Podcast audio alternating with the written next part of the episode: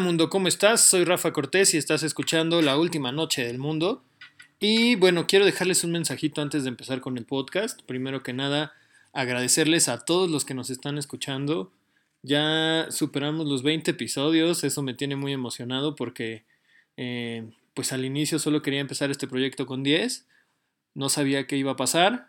Eh, y bueno, después costó trabajo, pero eh, terminamos, terminamos 12 eh, luego nos fuimos en una temporadita de vacaciones, luego regresamos con el plan de traerles otros dos episodios y bueno, aquí estamos, espero que les esté gustando, en verdad estoy muy feliz de eh, que lo estén escuchando, de todas las personas que me han escrito eh, para comentarme sobre, sobre el podcast, a mis amigos también que lo han escuchado, a mis no amigos también.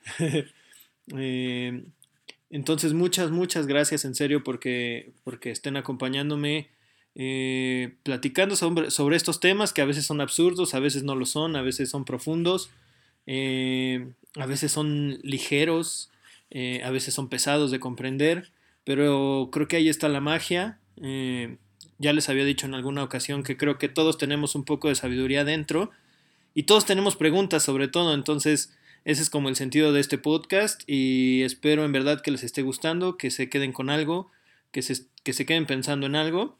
Eh, y bueno, solo quería agradecerles, quería contarles también que bueno, no he estado muy activo en redes sociales porque me ha tocado una temporada muy ardua de trabajo, pero bueno, desde Hugo Malacara, gracias, gracias por, eh, por compartirnos tus historias sobre, sobre los cómics, este, eh, a Griselda también, gracias a Cari que me acompañó con los especiales de Día de Muertos, gracias también a todos los que nos compartieron sus historias para los especiales de Día de Muertos. Espero que en verdad los estén disfrutando. Eh, y bueno, solo quería recordarles que aquí estamos, agradecerles por todo, e invitarlos, evidentemente si ya están reproduciendo esto es porque lo van a escuchar, pero espero que les guste el episodio de hoy, lo vamos a dividir en dos partes porque la plática se puso tan buena que nos, nos pasamos un montón de tiempo, pero en verdad escúchenlo porque eh, pues está interesante hablar sobre, sobre la aspiracionalidad y por qué la aspiracionalidad es, una cosa que es como una bomba atómica que, provoca una serie de, reacciones en cadena, que de pronto ahí nos tienen atrapados, pero también de las que no podemos salir, entonces está interesante, ¿no? Eh, espero que les guste el episodio de hoy y bueno, pues estamos aquí y bueno, nos seguimos escuchando. Muchas gracias. Los dejo con el podcast. Te sirves un café Ves a tus hijos dormir, cierras la llave que gotea, te despides de tu pareja y se abrazan por última vez. Estás en la última noche del mundo.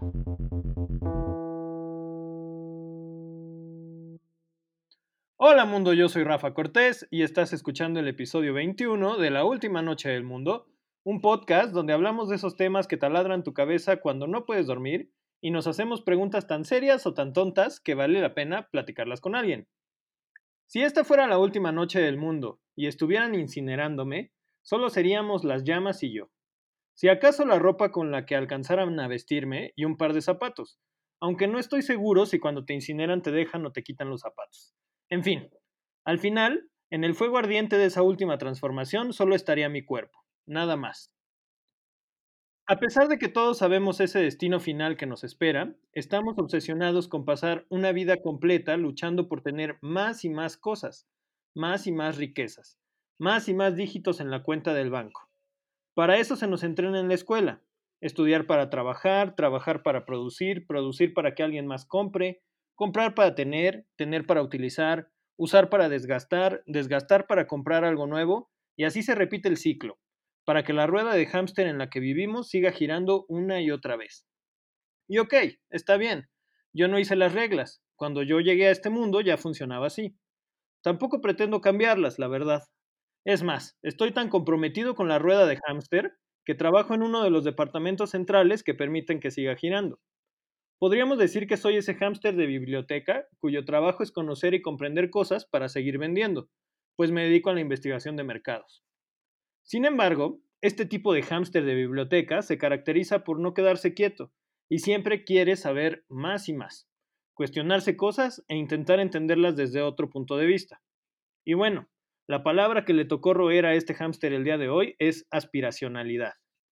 Como tal, esta palabra es exclusiva del mundo del marketing y es una palabra muy tramposa, porque según el modo en que se use puede tener varios significados. Uno de ellos dice o podría interpretarse como aspiracional, puede ser el deseo por tener una vida mejor a la que tenemos ahora. La pregunta sería, ¿mejor que quién? Otra versión de esta palabra podría también referirse al deseo por tener la vida de alguien que tiene una vida mejor. La pregunta también sería, ¿la vida de quién?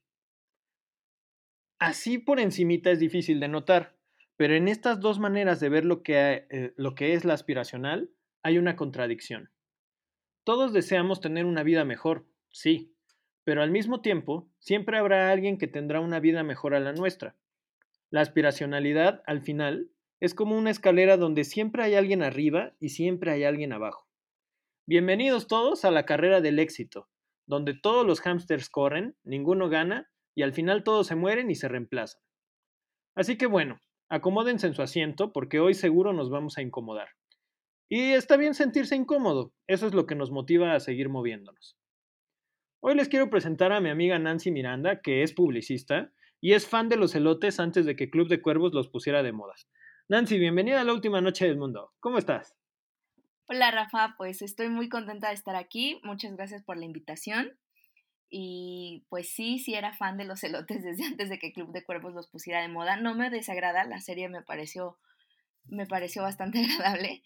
Pero eh, pues de verdad estoy muy contenta de estar aquí en tu podcast. Muchas gracias. No, pues muchas gracias a ti por, por venir a platicar con nosotros. Oye, ¿cómo te ha ido en esta pandemia? ¿Qué tal la, has estado pasando? Híjole, la verdad, la verdad, he estado pasando unas... Al principio muy bien.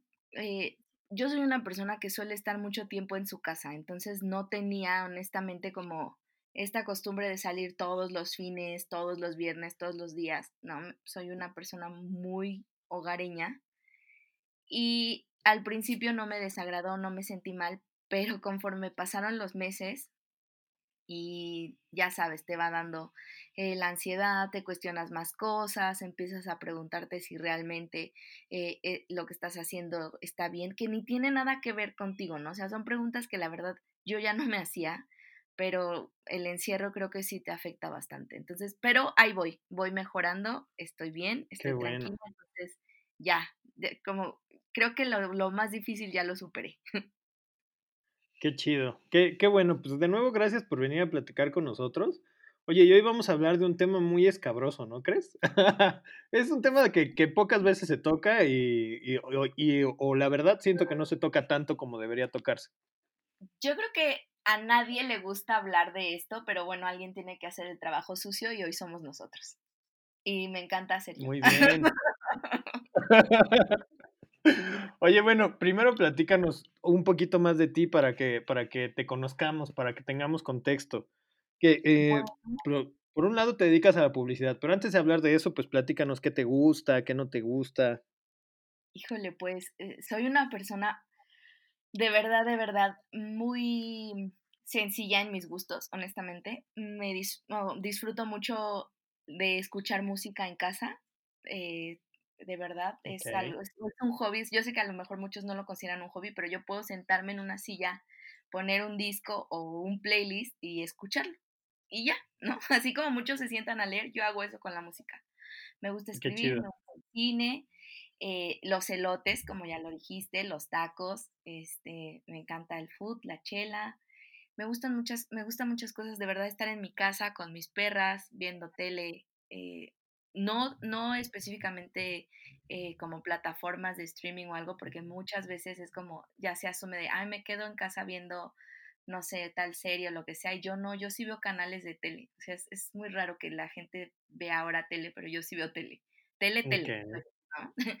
y este, y sí, o sea, me, te digo, me gustan muchas, eh, pues las series, las películas, series pocas, ¿no? Porque no soy mucho de ver, si sale una serie nueva no la veo inmediatamente, tardo, pero sí eh, tengo hobbies, te digo, bastante sencillos, la verdad. Ok, oye. Muy sencilla. Ok, oye, ¿y por qué la publicidad? ¿Por qué dedicarse a eso? Pues mira, yo cuando estaba así, uh, hace mucho tiempo, eh, yo estudiaba en la prepa, yo quería hacer cine, ¿no? Pero pues así como nos, nos enteramos este año que el Fidecine es para cinco personas y entre esas cinco personas hay dos de la misma familia, ¿no? Bueno, ahora son los derbés, antes eran no sé quiénes, pero seguramente estaban en el mismo clan.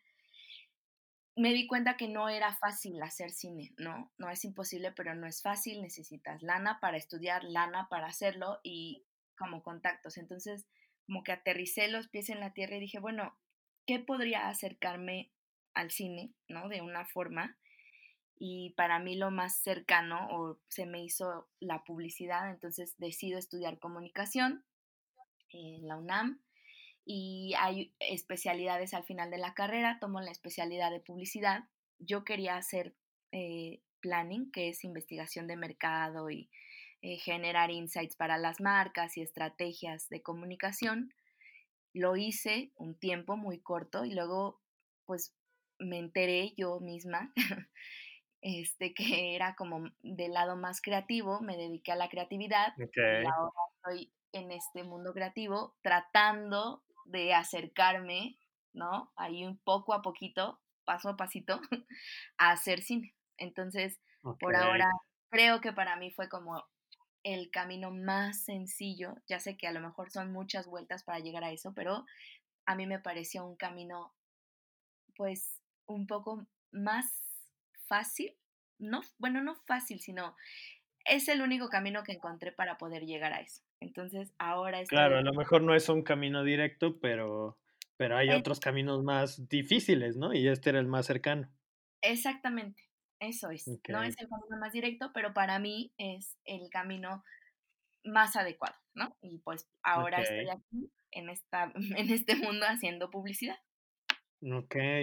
Oye, y platícanos así a nosotros que, no sabemos nada de publicidad, ¿no? Que, estamos del otro lado eh, recibiendo los mensajes. Cuéntanos cómo funciona la publicidad. O sea, si son así un grupo de malvados reuniéndose en una, en una mesa oscura. el conde, el, conde este de chocolate de los Simpson que, que quiere manipular a la gente y todo. ¿Sí son así? Bueno, me encantaría. Bueno, sí. sí y no. O sea, creo que ya la publicidad se ha transformado mucho. De verdad, se ha transformado mucho para bien y para mal. O, sea, ¿Qué, ¿Cómo era y, qué pasó? ¿Qué cambió? Bueno, mira, yo tengo casi ocho años dedicándome al mundo publicitario. Tampoco tengo toda la experiencia del mundo, pero hace ocho años de verdad las cosas sí eran muy diferentes. Me acuerdo que cuando empecé como planner, eh, tenía que salir a las calles a entrevistar a personas, ¿no? Para que me dijeran su opinión sobre ciertas marcas, productos, eh, comerciales, tendencias, etc. Y ahora todo lo haces a través de un, eh, una investigación a través de tu computadora que llamamos un desk research y lo que haces pues es pones un tópico y ahí vas, ¿no? Buscando, buscando, buscando. No es que querramos encontrar el hilo negro de las cosas, pero sí creo que tenemos que buscar nuevas formas de decir lo mismo. Y creo un poco que ahora en eso se ha convertido la, la publicidad en un mundo donde todo, todo ya está dicho, ¿no? O sea, ya se dijo prácticamente todo del amor, todo de la vida, todo de todo pero no de las mismas formas. Entonces, ahora en la publicidad creo que nos dedicamos a encontrar nuevas formas o formas distintas de, decir lo mismo, ¿no? O sea, eh, como ahora, por ejemplo, el tema del amor, pues el tema del amor ya no es un hombre y una mujer amándose, ¿no? Ahora el tema del amor es libre, es expresar eh, que no importa a quién ames o a lo que ames, simple y sencillamente debes de, de, aceptarlo, ¿no? De ser tolerante con los demás, contigo mismo. Y así es como, como va cambiando la publicidad. Me encantaría que fuéramos estos malvados reunidos en un cuarto dictando qué es lo que debe de hacer todo el mundo. No lo hacemos así tan directamente porque creo que nadie tiene ese poder, pero sí creo que, que, que sí influimos mucho en lo que pasa en, el mundo. en la sociedad, en los pensamientos de muchas personas. Creo que sí tenemos un porcentaje de, de influencia en todo lo que, lo que, lo que las personas hacen o piensan. No, no, te voy a... Una parte de, del, una parte de la publicidad es como la idea y la otra la repetición, ¿no? Totalmente, porque tú puedes ver un comercial un día y pues lo viste y te gustó y se te olvida porque después de ese comercial viste otros 45. Entonces, si tú en esos 45 tienes 45 productos distintos y 45 marcas distintas, pues no te vas a acordar de ninguno. Entonces, lo que hace la publicidad es de esos 45 espacios, compra 20 para que veas 20 veces el mismo producto, la misma marca, el, mismo comercial y entonces puedas recordar de qué te hablaba una marca, ¿no? O sea, muchos que no son parte de la publicidad se acuerdan de muchos comerciales, obviamente icónicos, ¿no? De los grandes, por ejemplo, Nike, Adidas, eh, eh, no sé, trailers de, películas, etcétera, pero no del producto en sí, ¿no? Y eso es lo grave, porque tienes que repetirlo para que la gente diga, claro, me acuerdo del comercial del niño que corría y era de leche tal y era de, no sé, sí, o sea, sí es es una fórmula que sí o sí es una parte, un 50% el anuncio, la campaña, y la otra parte la repetición y los medios en donde esté anunciado. Obviamente tienen que ser acordes al target, ¿no? Que se trata, un target es el, el público al que se dirige esa marca o ese producto y tiene que ser el medio para esa persona. ¿no? Yo no me voy a anunciar. El medio adecuado.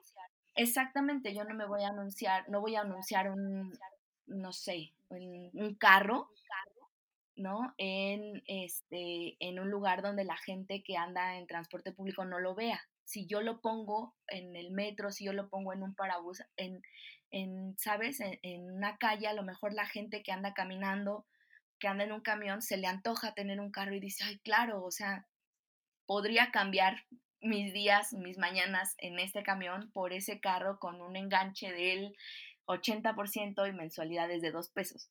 Entonces creo que es un conjunto, no puedes aislar solo el mensaje. Creo que definitivamente la publicidad es más compleja de lo que parece. A mí me encantaría que solo fuera como muchos piensan de, ay, pues piensas un comercial, lo pones y ya.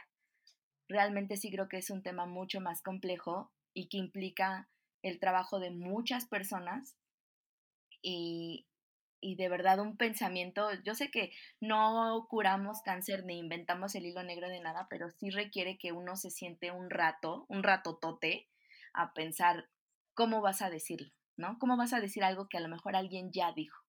Creo que ese es el nuevo reto de la publicidad, decir las cosas de una forma diferente y que sigan siendo actuales. Ok, ok, eso está muy interesante. Oye, pero entonces al final no es algo que nos manipulen como tal. Yo creo que yo creo que es un tema no de manipulación, pero sí de influencia y de poner ciertas ideas en tu cabeza o de recordarte ideas que tú ya tenías en tu cabeza, ¿no? Por ejemplo, eh, las mujeres, desafortunadamente con todos estos estereotipos y estándares altísimos de belleza que nos ponen no solo las marcas, sino los contenidos en la televisión, eh, ahora en las redes sociales con todas las influencers que ves y dices, o sea, ¿cómo le hace? Eh, tiene cuerpazo, la piel de porcelana, el cabello le brilla y lo tiene súper largo, o sea, de verdad, ¿qué hace esta chava para estar tan guapa y yo? no puedo, ¿no? O sea, puedo ir al gimnasio, puedo comer esa dieta, puedo y no estoy como ella. Entonces, obviamente siempre van poniendo, más bien van sacando a flote estas ideas que tú ya tenías, ¿no? A lo mejor una, una mujer o un hombre que no es tan seguro de sí mismo siempre ha tenido como esta, esta pequeña semillita ahí dentro, ¿no? Diciéndole así como de, oye, pues no te ves como Brad Pitt o no te ves como, no sé, Gal Gadot.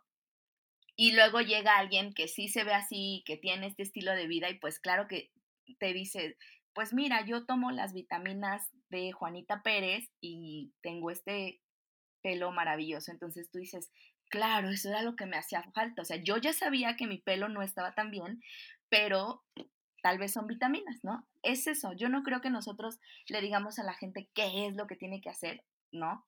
Tan directamente, pero a lo mejor es como, ya sabía que lo estabas pensando, tal vez tú no te acordabas que estabas pensando es tal tema, yo te lo voy a recordar. Y creo que eso es lo que hace la publicidad, ¿no? Recordarle a la gente como, o traerle de vuelta estas ideas que en algún momento tuvo ahí empolvadas.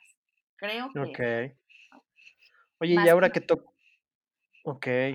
Oye, y ahora que tomas este tema o que tocamos este tema, por ejemplo, de ser Brad Pitt o de ser Gal Gadot, este, ¿qué pasa con, eh, con la aspiracionalidad? ¿Cómo la definirías tú, esta palabra o esta cosa que es la aspiracionalidad? Creo que en un principio lo dijiste muy bien y realmente sí creo que es querer ser algo o tener algo que definitivamente no tiene. O sea, nadie que quiera ser, por ejemplo, yo no voy a aspirar a hacer algo que no me guste, ¿no? Esa es la realidad. Yo con lo que me sienta inconforme es lo que voy a tratar de cambiar. Entonces, no me gusta mi casa y yo veo un anuncio de un departamento o una casa preciosa, pues claro que voy a querer aspirar a tenerlo porque seamos realistas, nadie quiere ser el que se quede atrás, ¿no? Todos queremos brillar porque en algún momento la publicidad, los contenidos y todo te ha llevado a esta idea de conquista el mundo, ¿no? O sea, ve y aprovecha lo máximo de esta vida y experimenta nuevas cosas y vive al máximo. Entonces, obviamente tú quieres ser esa persona, no quieres ser el loser que se quedó en la casa fea, ¿no? Con el cuerpo feo, con, o sea, aunque no seas feo, pero tienes todas estas ideas, todo este bombardeo de información que te empujan a aspirar a más. La verdad es que y creo que así definiría lo aspiracional, querer ser o querer tener algo que definitivamente no tienes, porque si lo tienes, pues no aspiras a ello. No lo necesitas. Y a lo mejor no necesitas tener esta vida aspiracional, pero crees que sí. Ok. Oye, ¿y cómo podríamos definir a alguien que es aspiracional? ¿Qué características tendría? Yo creo que todos podemos ser aspiración. O sea, alguien que es aspiracional tiene que verse o sentirse eh, de una forma completo, más que perfecto, creo que completo a lo que nosotros, te digo, de lo que nosotros carecemos. O sea, para mí alguien aspiracional a lo mejor es Katy Perry, ¿no? Katy Perry es muy bonita y a lo mejor no canta increíble, pero es muy bonita y es muy simpática y es muy segura de sí misma y yo aspiro a ser eso, ¿no? A ser segura de mí, graciosa. No necesariamente ella tiene que ser perfecta, pero la veo completa en ese sentido y creo que eso es cuando alguien se siente aspiracional. Cuando tú aspiras a algo es porque sientes o piensas que, estás incompleto en algo, que careces de algo. Y ahí es, por, ahí es, por ejemplo, donde yo me doy cuenta justo de la trampa, ¿no? De, esta trampa que, que va en la palabra aspiracional, ¿no? Porque, y creo que lo mencionas muy bien, ¿no? Tenemos en, en la sociedad, en los medios, en, en la propia familia, estos ejemplos de lo que consideramos completos y que al contrastarnos nosotros contra eso, esa completud, nos, eh, nos exhibe a nosotros como incompletos. Exacto, y tú no sabes si realmente eso que tú estás aspirando a hacer está completo. ¿No? O sea, yo no sé si Katy Perry sea tan segura de sí misma, si sea tan feliz y tan graciosa y tan buen pedo todo el tiempo, pero yo la veo así, o sea, lo que yo veo de ella o la pequeña ventana que yo tengo de ella en sus redes sociales, en sus discos, en sus videos, me muestra esta parte de ella donde ella es eso, ese círculo completo que yo quiero ser. O sea, lo está muy bien. Es es una trampa porque al final mm, creo que nadie, si alguien estuviera al 100% completo en este mundo y resueltas todas las dudas, de verdad todos estaríamos ahorita inscribiéndonos a su religión o a lo que sea esa persona. De verdad, de verdad, porque, porque entonces sentirías que él sí logró resolver el misterio del universo. Y nadie lo tenemos resuelto, entonces Sin embargo, como te digo, son estas ventanitas que nos muestran esa parte y esa parte está tan consolidada y tan bien mostrada que tú crees que, que necesitas ser eso o que quieres ser. ¿no? y entonces, dime, dime. Sí, o sea, en esta parte de que es una trampa, sí creo que es una trampa, porque obviamente Katy Perry no te va a mostrar cuando, bueno, ella sí, porque tiene, ¿no? A lo mejor en estas redes sociales, pero no muchos te van a mostrar cómo son cuando se despiertan o cuando no tienen dinero, cuando no tienen trabajo, cuando están de muy humor, ¿no? Porque no es lo que quieren vender. La realidad es esa. Los influencers están vendiendo una idea, un producto, un estilo de vida, un lo que sea, ¿no? O sea, es como el coach personal que te dice que vibres muy alto, pero cuando él se enoja en el tráfico, pues claramente a lo mejor él no está vibrando alto, pero él no te está mostrando esa parte de su vida, ¿no? Y tú cuando a ese coach dices, yo quiero ser él y quiero tener estas dudas resueltas y vibrar alto con el universo, y güey, no se puede porque tú no estás viendo la realidad de esa persona, ¿no? Nadie tenemos una cámara 24/7 ni los 365 días del año para mostrar todo lo que somos. Ok. Oye, ¿y entonces qué crees que provoque la aspiracionalidad ya en los consumidores, ¿no? O en, la gente, en nosotros, porque al final todos somos consumidores, ¿no? Sí, ¿Qué, claro. ¿qué nos provoca, qué nos provoca estar enfrentados a este tipo de discursos sobre lo aspiracional? La repetición del mensaje. Definitivamente lo creo. O sea, ni siquiera es el mensaje sí, ni la marca, ni el producto, es la repetición de una idea. Tú dile a un niño de seis años que puede conquistar el universo y el niño va a salir a conquistar el universo. Pero si tú al niño le dices que es un tonto, que nunca hace nada bien, que todo, todo siempre lo hace mal, que es una carga, que es, etcétera, el niño va a salir pidiendo perdón por existir, ¿me explico? Entonces, cuando tú ves todo el tiempo esta repetición del mensaje de personas completas, felices, perfectas, eh, con súper eh, cuerpazos, con casas increíbles, con vacaciones de ensueño, etcétera, etcétera, todo el tiempo lo estás viendo, creo que eso es lo que te hace querer de verdad, o lo que te hace ambicionar eso, porque te hace pensar que todos están viviendo de esa forma, ¿no? Y, ¿Y, qué pasa entonces cuando, justo eso, y qué pasa entonces cuando te das cuenta de que no? O cuando te, das cuenta, más allá de que, de que esas personas que vemos como completas, eh, vivan o no vivan su vida feliz, ¿qué pasa cuando, cuando uno como consumidor o como persona se da cuenta de que no, no va a poder tener esa vida por más que quiera. Creo que es, es como esta relación tóxica, o sea, yo lo veo así como una relación tóxica porque el consumidor siempre lo sabe, creo que siempre lo ha sabido, pero se niega a aceptarlo, Está, vive en una negación. Por ejemplo, yo saco un smartphone en Electra a 85 meses ¿no? Pagando 30 pesos diarios. Y yo creo que con ese smartphone me voy a ver como la persona del el comercial y voy a ver y voy a hacer lo que hace la persona del comercial con ese smartphone y voy, etcétera, etcétera, etcétera. Pero lo que yo no tengo y sé que no tengo es la casa de la persona que está usando el smartphone en el comercial, el novio o la novia de la persona que está usando ese teléfono. O sea, yo no tengo nada de lo demás, solo tengo el teléfono. Y eso me acerca un poquito a ese mundo. Yo sé que no lo voy a tener. Como consumidor, yo sé que no lo voy a tener, pero no lo voy a reconocer.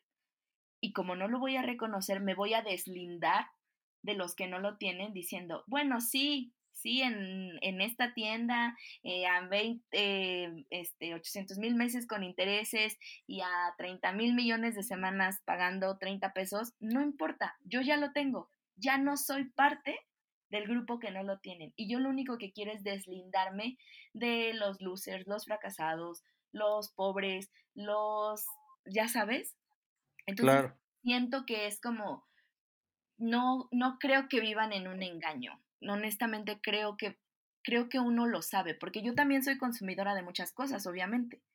y yo sé que no, no voy a terminar siendo galgadot, pero si yo me meto a hacer ejercicio, entonces ya me separé de las que no lo hacen y entonces siento que podría llegar a hacerlo. No, nunca lo voy a hacer, pero ya me separé, ¿no? Y eso es bien importante para el consumidor, deslindarse del el peso que tiene por no ser lo que él quiere ser. Ok. Yo, por ejemplo, justamente, yo siento, y este ya es como a nivel personal, ¿no? que justamente la, y por eso la llamo trampa, ¿no? La trampa de la aspiracionalidad justamente lo que hace es decirnos, mira, tú puedes ser más, pero nunca lo vas a hacer, querida. Entonces te friegas. Exacto. y entonces por más que me, por más que me compre el teléfono caro, por más que tenga el, el, este, el trabajo deseado, por más que tenga el coche del año, por más que tenga este, eh, no sé, ¿no? La casa de ensueño, nunca voy a poder hacer, nunca voy a poder pertenecer a esos que sí percibo completos. Totalmente. Y siento que la, el, el, mismo efecto de desear todo eso es lo que te separa de todos ellos donde no lo desean, donde es normal, donde es la vida que viven y, ya. Exactamente, porque tú crees, o, o, no, bueno, de una forma todos los contenidos te han hecho creer que cuando te separas a través del deseo de algo, es porque ya te elevaste, ¿no? Ya eres superior, ya no quieres quedarte en el montón y eso te hace una persona valiosa, eso te hace un consumidor valioso. Se hace un punto muy interesante el que tocas porque definitivamente es como, bueno, sí, yo no voy a ser galgado, pero mi deseo de querer estar como ella, a mí ya me elevó, o sea, ya me puso en, en un escalón más a las demás o a los demás, porque quiere decir que yo estoy tratando de cambiar. Y ahora se valora mucho el tratar de cambiar, ¿no? Ahora es como, bueno, si estás tratando de hacerlo, es un gran punto a tu favor. Y también es una trampa, porque sabemos que no, y no es que no lo logres, o sea, a lo mejor alguien que hace mucho ejercicio se pone buenísima, buenísimo y de verdad tiene una gran disciplina de alimentación y lo logra y está bien, pero a lo mejor sus fines son otros, ¿no?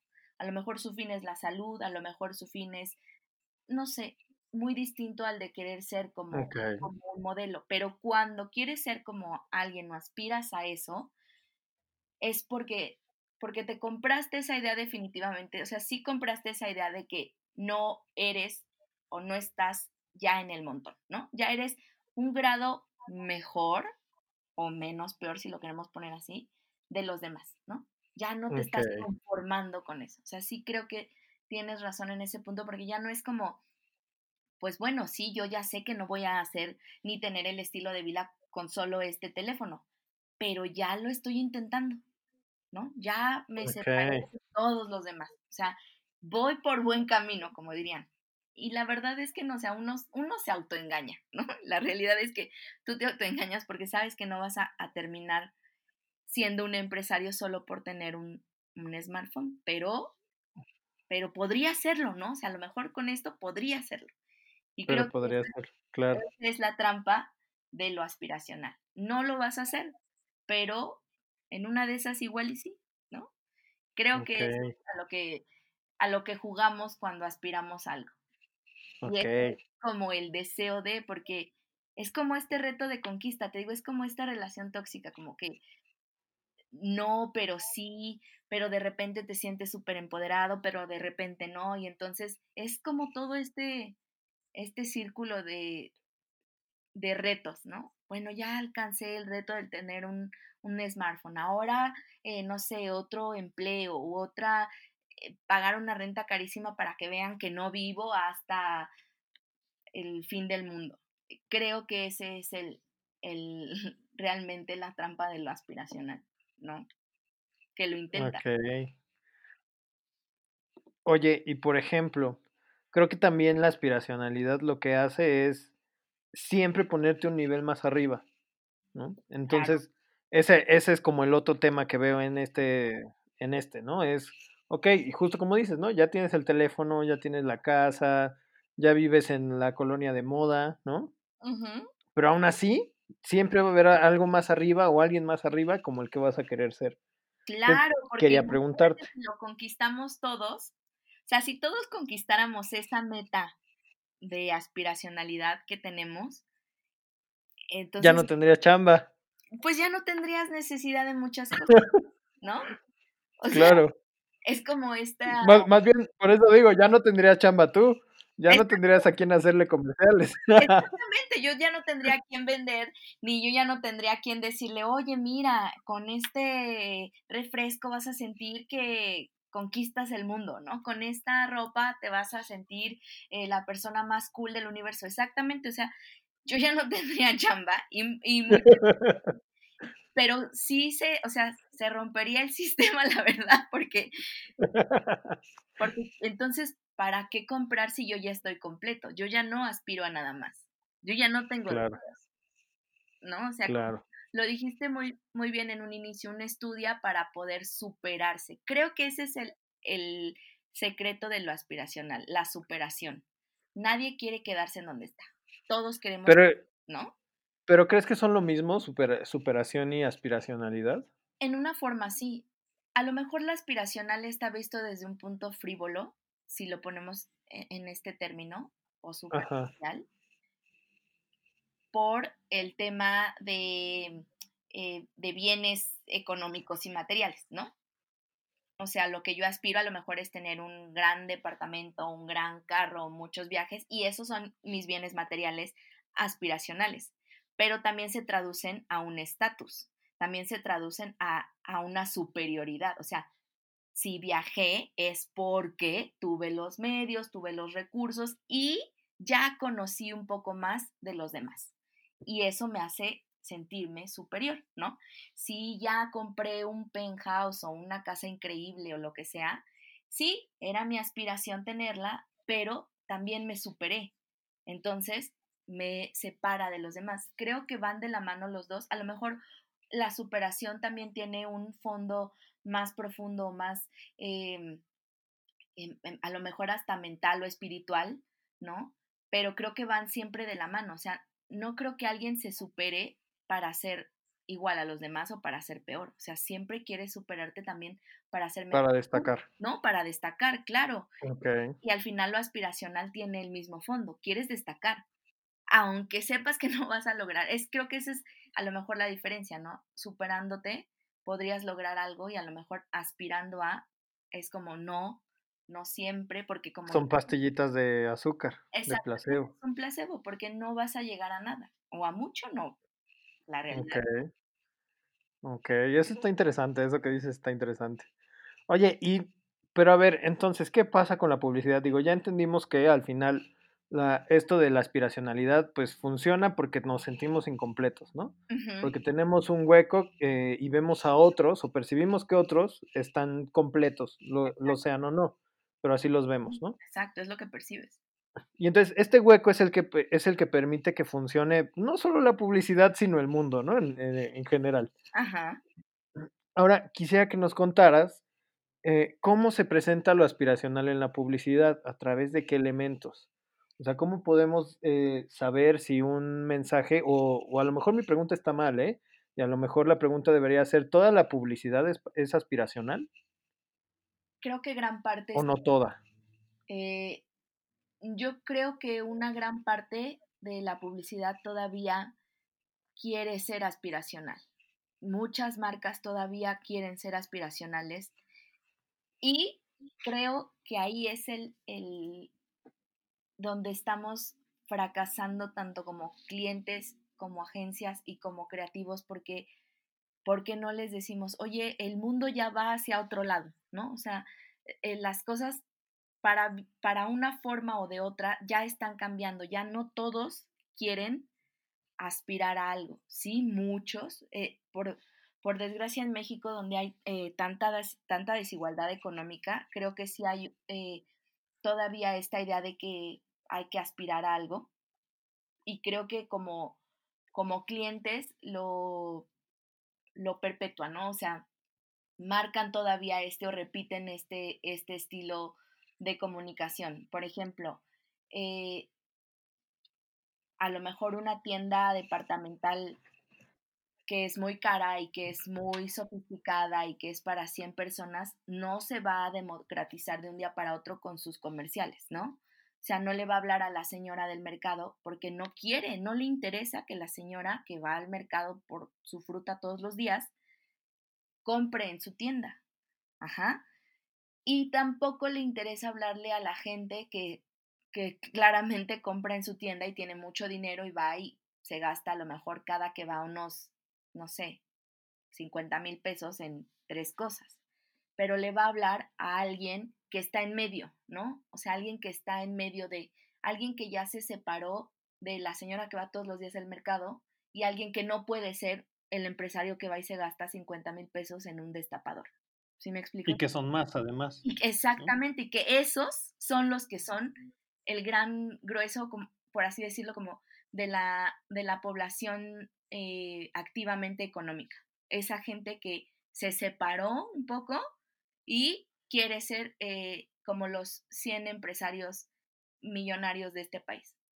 Entonces, ahí es donde creo que definitivamente la publicidad continúa eh, remarcando, y no solo la publicidad, muchos contenidos en la televisión, eh, como te dije A mí por eso me gusta ver tele, porque las plataformas como que te separan de este mundo real, ¿no? Ya eliges qué quieres ver y entonces yo a lo mejor soy una persona muy clavada en cosas de historia y todo el tiempo voy a ver documentales históricos y me estoy separando de lo que la gente en realidad está viendo todos los días, de lo que están anunciando todos los días en la televisión pública y de paga, ¿no? No te estoy hablando solo de los canales públicos, sino también de la televisión de paga. Ahí también hay, hay algo muy interesante. O sea, eh, canales, eh, por ejemplo, como Discovery Home and Health, que que te muestra, ¿no? Como si arreglas tu casa, si arreglas tu vida, un makeover, un ta, ta, ta, ta, ta. Eso es aspiracional. Tú quieres eso. Claro. Que con un solo cambio puedes cambiar tu vida por completo. Exactamente, ¿no? Con esta idea de cuando cambias por fuera, también por dentro y el mundo es tuyo, eso es aspiracional. Y esos contenidos no solo son publicitarios, ¿no? O sea, también van de la mano con, con, este, con esta idea de querer remarcar, porque bien lo dijiste, si no, no yo no tendría chamba y no solo no tendría chamba, estas, estos consumidores como yo, como tú, como muchos otros, pues ya no necesitaríamos, ¿no? Entre, lo digo entre comillas, ya no necesitaríamos eh, creer que estamos eh, incompletos, al contrario, pensaríamos que nuestra vida ya está redonda, que tenemos todo y no le pondríamos un gramo de atención ni, al, ni a estos programas ni a esos comerciales, cosa que obviamente pues no pasa, porque se sigue teniendo como esta idea, ¿no? Ok. Y por ahí había, había leído o escuchado en algún momento, ¿no? Que eh, la publicidad eh, lo que busca es hacernos sentir felices, ¿no? Eh, no recuerdo quién lo habrá dicho, alguna vaca sagrada de la publicidad seguramente. Este, pero eso me lleva a preguntarme algo, ¿no? Si la, publicidad está encaminada, casi, casi, la, casi nunca, casi nunca, porque sí lo hacen, ¿no? Pero casi nunca la publicidad nos va a tratar de vender otro sentimiento, ¿no? Casi siempre es la, búsqueda de la felicidad, ¿no? Eh, y entonces, la aspiracionalidad también nos lleva a, encontrar la felicidad o como decíamos hace ratito, al sentirnos incompletos, nos genera otro tipo de cosas, no sé, tristeza, insatisfacción. ¿Hacia dónde crees que, va tú la aspiracionalidad? ¿También, ¿También va, nos encamina a la felicidad o nos aleja de ella? Yo creo que es un arma de dos filos muy, muy peligrosa, de verdad. O sea, tengo una amiga que siempre me dice, ten mucho cuidado con una sierra porque siempre va a cortar para los dos lados.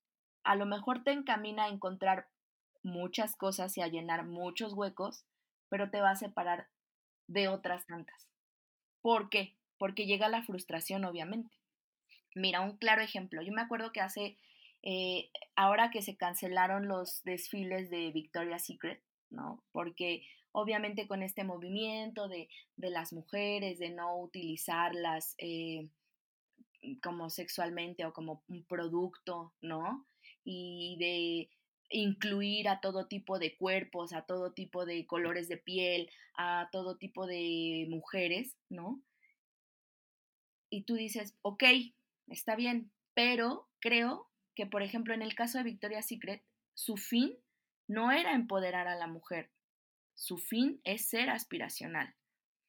O sea, yo no me imagino a una chavita que quiera ser modelo, o sea, que de verdad su sueño en la vida sea ser modelo, y vea desfilando para Victoria's Secret a una chava de talla grande y, y se sienta, eh, se sienta como, como, sí, atraída por eso. O sea, a lo mejor va a decir, ah, qué padre, pero entonces, ¿quiere decir que todas podríamos hacerlo? Y yo lo que quiero es separarme de los demás, ¿sabes? Entonces creo que definitivamente es un arma muy peligrosa porque al final tú crees que estás buscando una felicidad a través de eso o que estás buscando completarte o completar tu vida a través de ciertos productos, servicios, marcas, etcétera.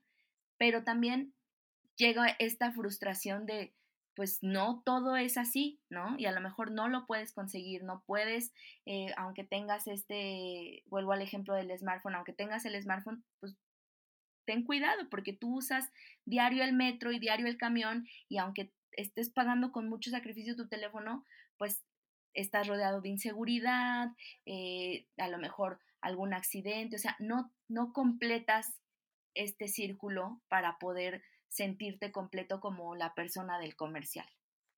Eso es, creo que, yo no creo que te acerque al 100% a la felicidad. Hay cosas que definitivamente te hacen más feliz, o sea, yo no creo que alguien que no compre algo que le gusta, no se sienta feliz, ¿no? O sea, que diga, ay, me compré un, eh, no sé, unos patines carísimos y estoy muy triste. No lo creo. Pero también creo que el tener los patines no lo van a hacer un mejor patinador o no le van a enseñar este talento de un día para otro. Ok, pero entonces sí podemos decir que si, que si la publicidad, si la mayoría de la publicidad es aspiracional, y la aspiracionalidad te genera insatisfacción, entonces la mayoría de la publicidad está generando insatisfacción más que satisfacción. Sí, cuando es un tema aspiracional, sí que te genera mucha insatisfacción, definitivamente, porque justo era lo que te decía, nadie quiere, nadie quiere asumirse lo que, lo que es, no sé si me explico. O sea, si yo le hablo de una forma, por ejemplo, un comercial de, eh, de un banco que da créditos grupales, ¿no? O que da eh, créditos para pequeños empresarios. Y cuando digo pequeños empresarios me refiero a la señora que vende por catálogo, a la que tiene un changarrito, al que tiene una tiendita, al señor que tiene un puestito de tacos. O sea, cuando el banco no les va a decir, tú, tú que estás muy pobre y que necesitas mucho, te voy a dar un crédito. No, o sea, el banco le va a decir, tú que estás buscando sacar a tu familia adelante, que todos los días sales a luchar, a partirte la espalda por los tuyos, mereces un crédito bancario. Entonces el Señor va a decir, claro, claro, yo no quiero que me reconozcan como un pobre, pero sí quiero que me reconozcan porque porque soy un guerrero, porque soy un luchador, salgo a, hacer lo mejor por mi familia y por los míos y por mi comunidad y, por mi gente. Eso, eso es cuando tú lo muestras de forma aspiracional. Tampoco siempre aspiracional es malo, ¿no? Es como disfrazarle las cosas. La realidad es que el banco no le va a ir a decir a Carlos Slim, tú tienes, tú quieres un crédito, ¿no? Y no, me explico, pero va a hacer sentir al señor del changarrito o a la señora que vende por catálogo, las, los va a hacer sentir como Carlos Slim.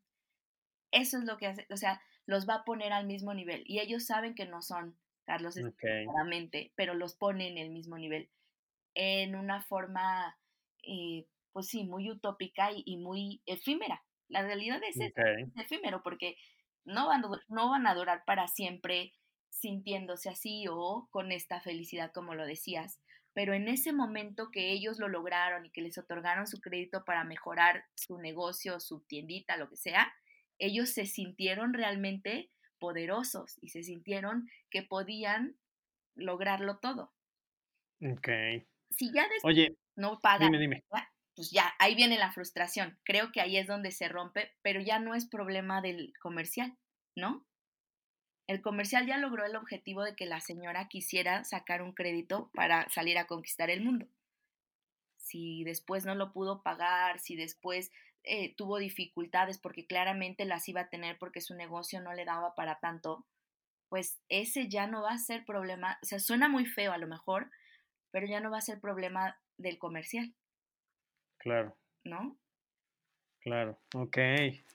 Oye, pues es que, es que está fuerte, ¿no? Y otra vez es al final jugar con las expectativas que todos tenemos y, digo, si algo me enseñó a mí personalmente esta pandemia, es que al final no es, no es que uno no, no sueñe o que uno no tenga metas o que uno no quiera crecer, eh, pero al final siempre tenemos que, que, saber hasta dónde podemos, ah, de acuerdo al contexto, ¿no? Totalmente. Es como, es como todo esta, y por eso me gusta, y por eso quiero que hablemos de esto, porque no es sencillo para nadie, ¿no? Por ejemplo, asumirse pobre, es muy difícil para, incluso podré, mira, podrías tener 10 pesos en la cartera, pero no vas a reconocer que eres pobre. Claro, claro. Porque está muy, porque está muy cañón. Y, y por eso también me gusta que hablemos de esto y, y, me gustan otros tipos de discursos que luego se ven en redes sociales, en donde, en donde se está empezando a cuestionar no solo la idea de abajo, ¿no? Que, que creo que me parece muy sano reconocer la, la, pobreza, porque los gringos tienen una frase que me gusta mucho y que se ven mucho en sus series, ¿no? Que es, I can't afford it. Uh -huh. No sé si lo dije bien, no me importa. Pero no me lo puedo pagar, ¿no? Exacto.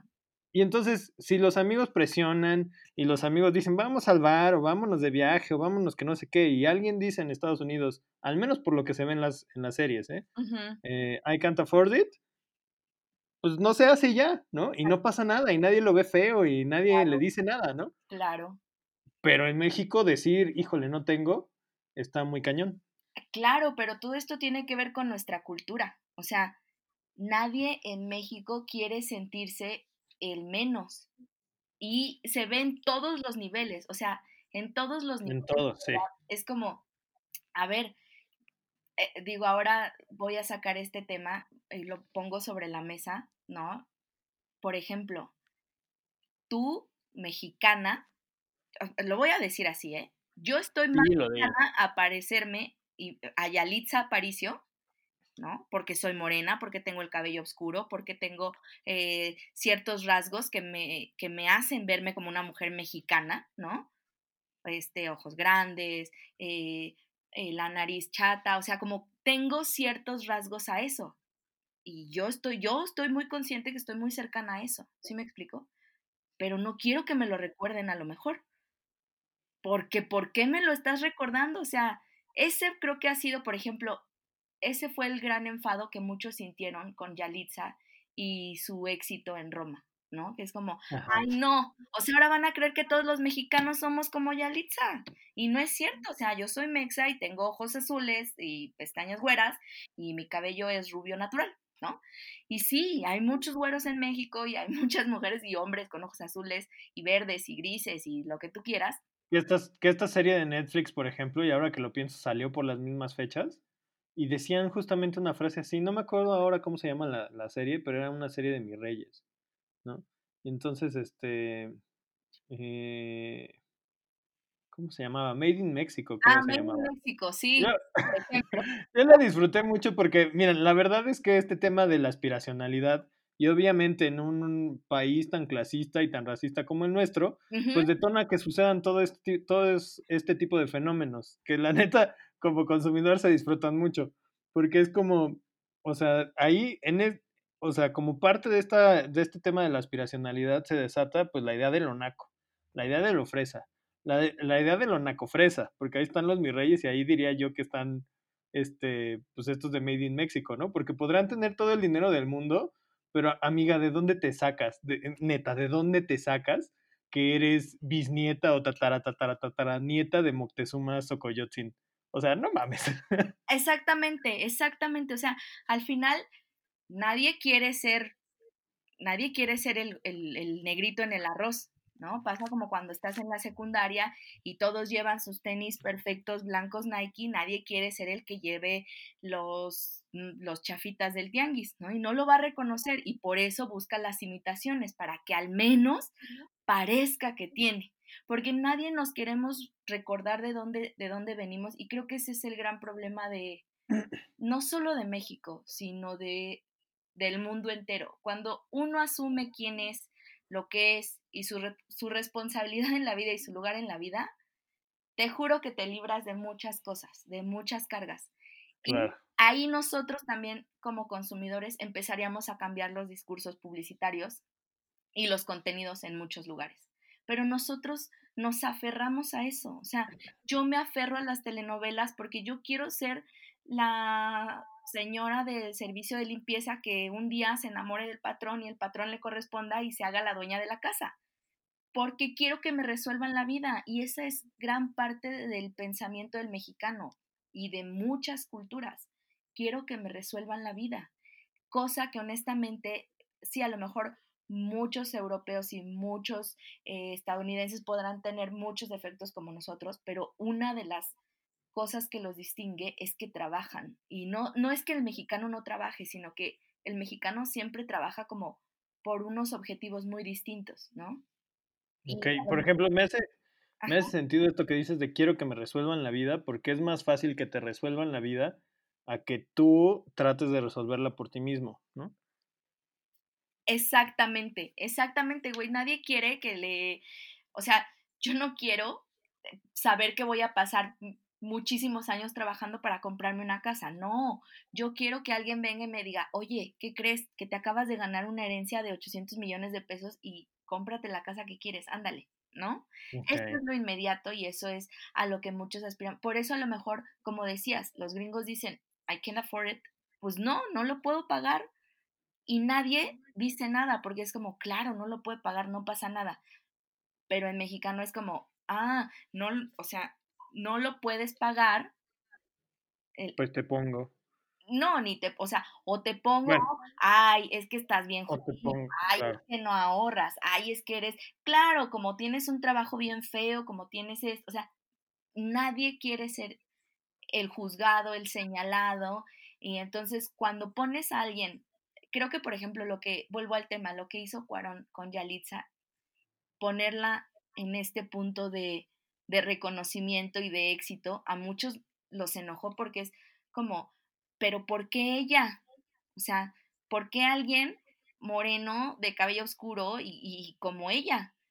Yo no y hasta la fecha sigue incomodando, ya Claro, porque es como, yo no quiero que como mexicano o mexicano piensen que todos somos así, aunque todos seamos así, aunque yo sea como ella, no quiero eso, ¿sabes? Y, y la realidad, o sea, por ejemplo, como dices, hace mucho me, encontraba como esta idea de que em, todos, todas las series, en, por ejemplo, las series de Estados Unidos, ¿no? Pues obviamente tienen gente este, con ojos azules, muy rubias, ¿no? Otros muy asiáticos, otros con, eh, no sé, piel más oscura, etcétera, pero pues porque muestran como la variedad de, pues de todas las razas que hay y en México siempre muestras la minoría, ¿no? En México, publicitariamente y en contenidos de televisión y demás cinematográficos, siempre muestras la minoría y es en donde, pues, no hay éxito. Por eso, una película de cine independiente que tiene actores donde todos se parecen a Yalitza, ¿no? Porque son mexicanos, porque es una película mexicana, porque está hecha con una temática mexicana, nadie la ve porque no es aspiracional. O sea, yo eh, vuelvo a lo mismo, yo no quiero que me recuerdes que yo soy la morena que se parece a Yalitza. Yo quiero que me hagas pensar que soy la morena que podría parecerse a Galgado, cosa que vuelvo al inicio. No va a suceder. No, sí, oh, te tengo una sorpresa. No va a suceder. Pero, pues no me despiertes de mi sueño. O sea, déjame creérmela. Y ese, eso nos tiene jodidos en muchos aspectos.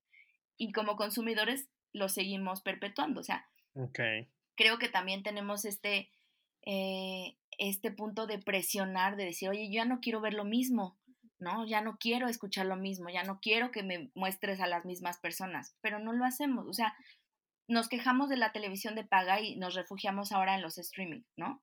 Pero te juro que he visto 20 series en Netflix y en Amazon Prime con los mismos 20 actores de siempre, ¿no? Carla Souza, Luis Gerardo Méndez, Omar Chaparro, eh, Marta Higareda, eh, esta, mm, ¿cómo se llama? Mariana Treviño, o sea, son los mismos en distintas series, en distintas películas, Ilse Salas, y curiosamente ninguno de ellos se ve como mexicano.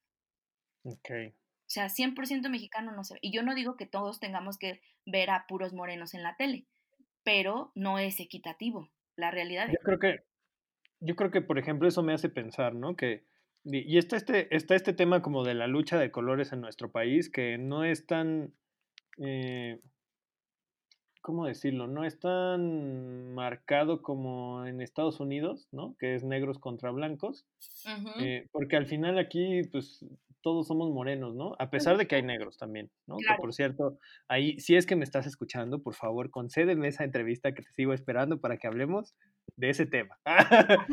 Eh, eh, pequeño, pequeño, este, pequeño saludo. Hola. este, no, eh, pero a lo que voy es, lo que pasa aquí es que básicamente la publicidad o la cultura o los contenidos nos están diciendo que si eres moreno no vendes, ¿no? Claro. Por ejemplo, y pues como morenos, yo creo, ¿no? Al menos en eso pienso que, que pues deberíamos decir, pues sí vendo, güey. O sea, ser moreno vende. Al grado, al grado de qué? De que tenemos todas esas tendencias en donde, en donde los blancos mexicanos rescatan estos, eh, estos elementos de la morenitud y, y, los hacen vendibles, ¿no? Claro. Mm. Pero ojo, ahí hay un tema muy interesante. Cuando Cerveza Indio saca su campaña de está chingón ser indio, o qué bueno ser indio, o dime indio, o si soy indio, una cosa así.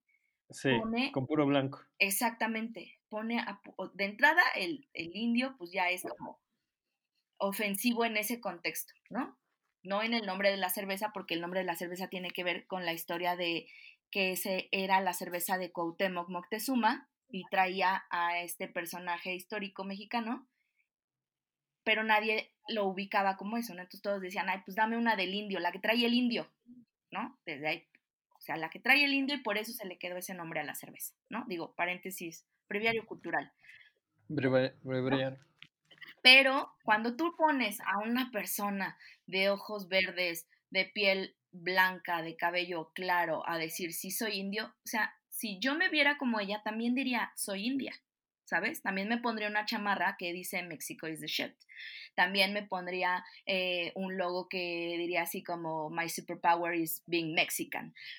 Si yo me viera como ellos. Claro, pero si yo me pongo una blusa folclórica con flores bordadas y soy morena y vuelvo a lo mismo, me veo como Yalitza, pues me van a hacer sentir mal. Y la gente a mi alrededor, muchos van a decir, pues sí, o sea, sí, sí te creo que eres mexicana, porque te ves como mexicana.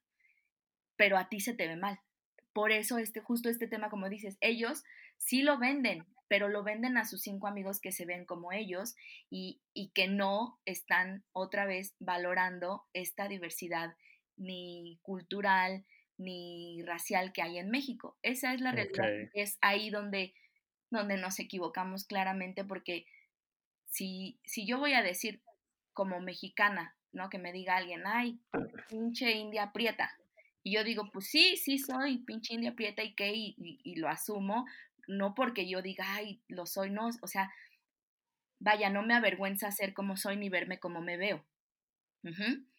Pero no todos tienen esa, no seguridad, sino no todos tienen las mismas condiciones que yo para sentir y asumir. Ese autoconcepto, claro. Exactamente. Entonces, ¿por qué? Porque siempre te han dicho que está mal. Yo me acuerdo mucho, o sea, digo, esto es igual, así como uh, bagaje cultural.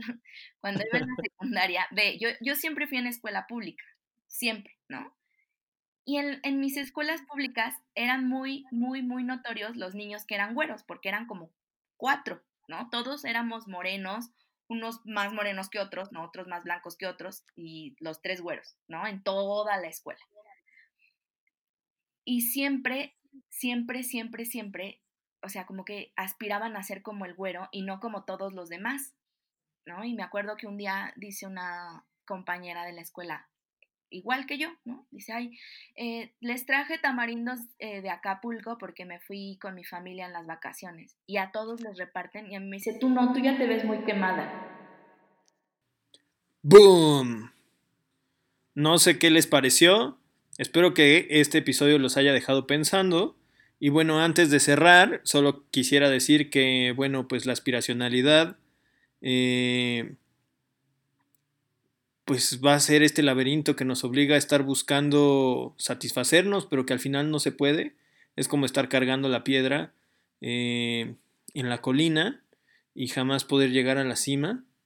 Eh, y bueno, como especialista o como persona que trabaja en el mundo de las marcas, tampoco es que se quiera satanizar, no es que no es esa nuestra pretensión. Eh, sin embargo, pues hay que entender que este es un tema eh, del que derivan muchos otros, ¿no? Del que derivan las diferencias por clases sociales, del que derivan, eh, bueno, niveles socioeconómicos es una manera elegante en la que los llamamos. Es un problema del que deriva la discriminación, del que derivan problemas laborales, en donde algunas personas, por ser de ciertas escuelas, no pueden llegar a ocupar sitios más altos en las empresas y, ok, ¿no? Digo, está gacho, está feo. Eh, y bueno, eh, también fuera de eso, no es, no es este, nuestro, no es nuestro objetivo eh, querer eliminarlo, porque al final sabemos que va más allá de la acción de uno solo, ¿no? Pero creo que sí es muy importante que repensemos la manera de hacer publicidad, la manera de hacer comunicación de marca, la manera de eh, dar nuestras recomendaciones a los clientes de las marcas, ¿no? Y también como marcas, eh, replanteemos la manera en la que queremos vender nuestras aspiraciones. Eh, hacia allá va este tema, hacia, hacia allá va esta discusión. no vamos a cambiar el mundo y y quién sabe si sea posible, pero esperemos abonar un poquito en la discusión con este tema que me parece muy relevante, muy interesante y que espero que los deje pensando a todos. Eh, muchas, muchas, muchas gracias por conectarse en esta emisión, en esta, ya no sé si se dice emisión, bueno, en, este episodio de la última noche del mundo, espero que les haya gustado. Le, escuchen la playlist, por favor, donde tenemos ahí algunas canciones chairas y otras no chairas. Eh, y bueno, cuéntenme sus experiencias, cuéntenme si les ha pasado algo, si alguna vez han sido aspiracionales, eh, o si a partir de este podcast se detectan algún comportamiento aspiracional. Eh, también cuéntenme si alguna vez ustedes han sido manchados. Yo, por ejemplo, sí lo recuerdo, sí he sido manchado. algunas veces bromeando con amigos. y bueno, me arrepiento de eso. Nadie tiene la culpa de haber nacido en una casa eh, con mucha riqueza o con poca, eh, pero al final todos estamos en esta aventura y pues hay que ayudarnos cuando podamos. ¿no? Entonces, bueno, una disculpa al universo o a las personas que he ofendido en alguna ocasión. Eh, y pues ya, por ser clasista o racista, porque no importa el color de nuestra piel, seguramente lo hemos sido en algún momento. Tampoco importa nuestro código postal ni nuestra, eh, ni nuestra cuenta de banco. Eh, estoy seguro de que todos hemos sido racistas o clasistas en algún momento. Nadie se escapa. Entonces, bueno, si hay alguien que se sienta ofendido y, yo no lo sepa, dígame y en verdad le ofrezco una disculpa. Bueno, eh, pues ya para cerrar, los invito a que nos sigan en todas las redes sociales. Eh, bueno, al menos en todas las que tenemos. Estamos en Facebook, estamos en Instagram, como arroba última noche mundo. Y nos escuchamos la próxima semana, eh, ya sea en YouTube o en Spotify, para seguir hablando eh, de qué onda con, con este tema de la aspiracionalidad en las agencias. Cómo es que le pega a los creativos o a los profesionales de las marcas, porque también, también por ahí sucede un fenómeno con ellos. Y sobre todo, cuáles son nuestros next steps, como decimos acá en el trabajo, ¿no? Es decir, cuáles son las recomendaciones o hacia dónde podríamos ir con este tema de la aspiracionalidad. Eh, les voy a adelantar un poquito. Nosotros creemos que hay maneras diferentes de vender cosas, de poder aspirar a modelos ideales. Entonces, eh, ojalá, ojalá tengamos algún gerente de marca escuchando escuchando este podcast. Eh, y si no, si alguno de ustedes los conoce, este, pues invítelo, invítelo al podcast. Eh, y bueno, nos escuchamos la semana próxima.